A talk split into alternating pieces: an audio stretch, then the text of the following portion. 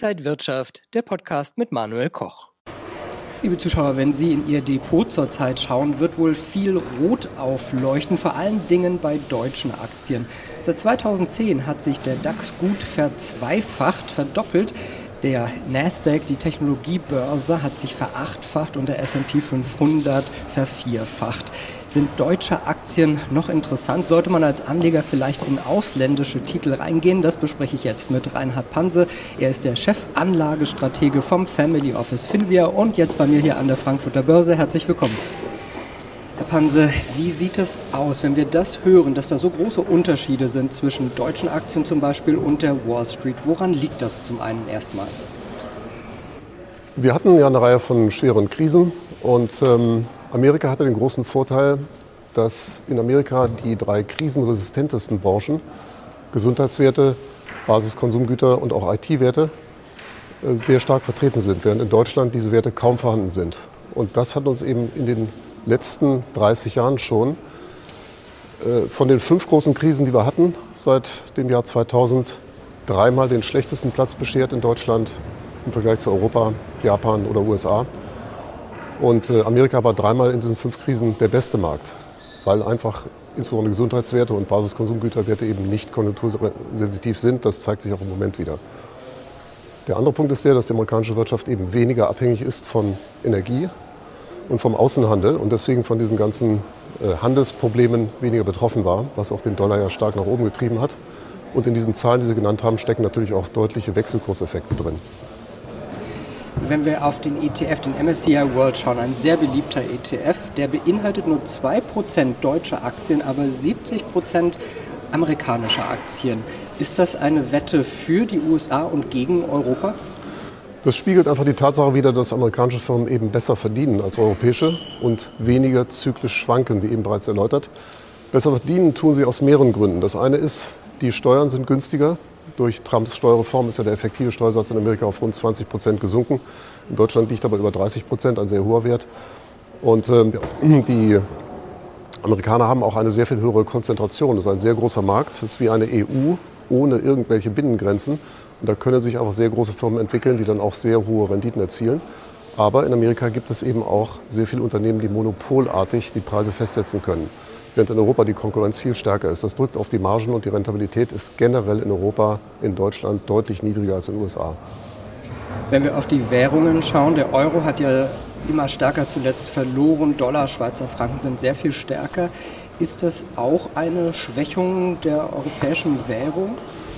Das ist vorübergehend eine Schwächung, weil wir im Moment ja in der Eurozone sogar mehr Waren aus dem Ausland einführen, als wir exportieren.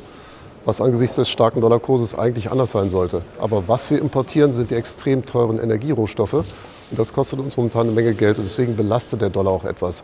Aber ich lese heute Morgen, der Export nach Amerika boomt. Das heißt, die positiven Effekte des äh, starken Dollars werden schon sichtbar. Und wir können zeigen, dass der Dollarkurs inzwischen gemessen an der Kaufkraftparität über 20 Prozent überbewertet ist. Das war in den letzten Jahrzehnten mit einer über 80-prozentigen Wahrscheinlichkeit ein Hinweis darauf, dass der Dollar in den nächsten zehn Jahren deutlich abwerten wird, mit rund 5 Prozent PA. Und wenn das dann die Anleger merken, dann werden amerikanische Pensionsgelder sehr stark in europäische Aktien fließen, weil die A billiger sind und man dann auch noch Wechselkursgewinne erwarten darf. So gesehen sind nach vorne die Wechselkursbewegungen wahrscheinlich anders als sie in den letzten Jahren waren. Was sind denn für Sie momentan die wichtigsten Themen an der Börse? Wir sehen ja, dass die Märkte schon nach oben und unten deutlich schwanken. Die Krise ist ja ausgelöst worden durch stark steigende Rohstoffpreise, durch den plötzlichen Konsum nach den Corona-Öffnungen im Jahr 2021 und dann noch Lieferkettenprobleme. Und dann kam Herr Putin mit seinem Krieg dazu, sodass wir jetzt also auf die Rohstoffthematik sehr genau achten müssen und auf die Lieferketten-Thematiken. Und da sehen wir deutliche Hinweise, dass sich das Bild entspannen wird. Zum einen der Container-Frachtkostenindex kollabiert geradezu in den letzten Monaten. Das heißt, der Welthandel wird wieder billiger. Der Ölpreis selbst gibt ein deutliches Signal. Wenn Ölpreise stark gestiegen sind, dann sind auch hier in den nächsten zehn Jahren, ähnlich wie beim Dollar, die Erträge beim, beim Öl negativ. Momentan deuten diese Modelle darauf hin, dass der Ölpreis in den nächsten zehn Jahren deutlich fallen wird. Wir sehen jetzt schon dass der CRB-Index fällt, der breite Rohstoffindex. Wir sehen, dass der Kupferpreis fällt. Wir sehen, dass der äh, europäische Gasfuture in Holland sehr stark runtergeht, schon über 60 Prozent verloren hat. Die Strompreise in Deutschland fallen massiv um 70 Prozent. Also da bewegt sich schon was. Das geht in den Erzeugerpreisindex in Deutschland rein. Die letzten Werte, die wir da kennen, diese 46 Prozent, sind noch aus dem August. Aber das, was ich eben angesprochen habe, passierte im September und Oktober, sodass also die Erzeugerpreisindizes vielleicht im November schon eine Wende andeuten. Und das ist dann auch ein starkes Signal, dass die Inflationsraten runterkommen. Dann werden die Märkte ihre Angst verlieren vor weiteren Zinssteigerungen. Die sind, da kommt noch ein bisschen was, aber wenn die Inflationsrate gestoppt ist, wird auch das relativ schnell stoppen. Und das sollte der Startschuss dafür sein, dass die Aktienkurse wieder nach oben gehen. Welche Märkte sind jetzt in diesem Umfeld für Sie aktuell interessant? Auf der Aktienseite ist es sicherlich zunehmend Europa. Äh, sogar Deutschland ist eben interessant, weil es eben inzwischen eine sehr tiefe Bewertung erreicht hat. Daneben ist Private Equity im Moment ausgesprochen reizvoll, weil die Firmen dort jetzt eben natürlich relativ billig einkaufen können. Der Secondary-Markt ist reizvoll geworden im Private Equity-Bereich, weil die Secondary-Fonds jetzt mit hohen Abschlägen ganze Private Equity-Portfolien aufkaufen können, das auch tun. Äh, dann daneben ist Gold wieder interessant, weil die Inflationserwartungen erstaunlicherweise schon wieder in Richtung unter zweieinhalb Prozent gefallen sind. In Amerika kann man ja an den Kapitalmarktpreisen ablesen. Und das ist langfristig zu niedrig. Die Inflationsrate wird fallen, aber nicht auf zwei Prozent. Denn dazu haben wir das Problem der Demografie, knappe Arbeitskräfte, hohe Lohnsteigerungen auf Jahrzehnte. Wir haben das Thema der Deglobalisierung. Das bleibt wegen Corona nicht nur, aber auch wegen eben dem Putin-Krieg. Und äh, das alles treibt die Inflation strukturell nach oben. Und dreieinhalb oder vier Prozent wird das neue Normal sein, aber zwei Prozent werden wir im Zehnjahresdurchschnitt nicht mehr erreichen. Und wenn das der Goldpreis sieht, wird er deutlich steigen, weil auch die Zinsen ja schon bei einer Rate von weit unter der Inflation nicht mehr richtig nach oben gehen. Man sieht eben schon diese Belastungen für die Rohstoffpreise und für die Konjunktur. Und dann haben wir noch die inflationsgeschützten Anleihen, die auch so gepreist sind, als ob die Inflation nur 2, noch was Prozent wäre. Das ist aber unrealistisch niedrig. Und wenn die Anleger merken, es wird eher 3,5 oder 4 Prozent, in zwei, drei Jahren wird man das deutlich sehen, dann dürften inflationsgeschützte Anleihen eine sehr gute Performance gemacht haben. Jetzt sind wir so die Anlageklassen durchgegangen. Gibt es vielleicht auch Branchen, die Sie interessant finden?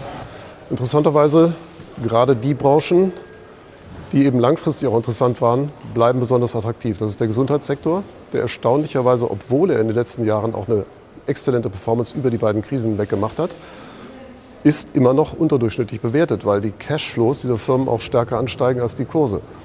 Im IT-Sektor ist es ganz genauso. Wir haben jetzt den starken Verfall gehabt der Kurse von IT-Aktien seit letztem Herbst, aber die Gewinne der Firmen sind weiter deutlich hochgegangen, sodass die Bewertung sehr viel billiger geworden ist. Im letzten Herbst haben unsere Modelle für IT-Werte noch eine Performance-Erwartung von um die 0% für die nächsten zehn Jahre gehabt. Jetzt liegt das bei etwas über 10%. Genauso wie beim Gesundheitssektor auch. Und wenn wir da zwei Sektoren haben, die wenig mit Energieproblemen zu tun haben, die konjunkturell nicht sensitiv sind und die auch relativ inflationsgeschützt sind und dann noch so eine günstige Bewertung haben, muss ich sagen, da kann man schon mal ein paar Wetten platzieren. Wenn wir das jetzt alles hören, wie sollten sich Anleger vielleicht jetzt zurzeit positionieren, an den Märkten aufstellen? Schwerpunkt sollte jetzt deutlich liegen im unternehmerischen Bereich, das heißt konkret Aktien und die verwandten Private Equity Fonds und Secondary Fonds. Das ist nach vorne wirklich für die nächsten Jahre eine ausgesprochen günstige Position. Wenn man eine gewisse Übergewichtung vornehmen will, dann bietet hier, sich hier neuerdings tatsächlich Europa an. Ähm, Schwellenländer weniger, weil wir da viele Corporate Governance Probleme haben. Aber der Aktien-Private Equity-Sektor sollte auf jeden Fall bevorzugt werden. Auf der Rentenseite der inflationsgesicherte Teil von Staatsanleihen vor allen Dingen in der Eurozone. Amerika könnte man auch machen, aber da haben wir das Dollarrisiko, deswegen ist das eigentlich nicht interessant.